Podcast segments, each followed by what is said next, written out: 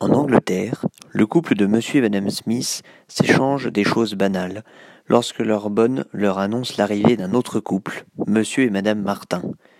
Les deux couples se rejoignent mais ont du mal à lancer une conversation.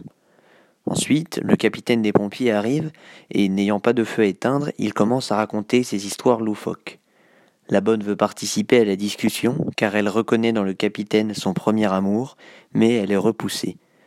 Le pompier part ensuite peu à peu, laissant seuls les deux couples qui continuent d'échanger des phrases stéréotypées jusqu'à une explosion de cris. Tout redevient ensuite calme et les Martins reprennent la conversation des Smiths. Toute la scène semble ridicule et les personnages ne sont pas présentés.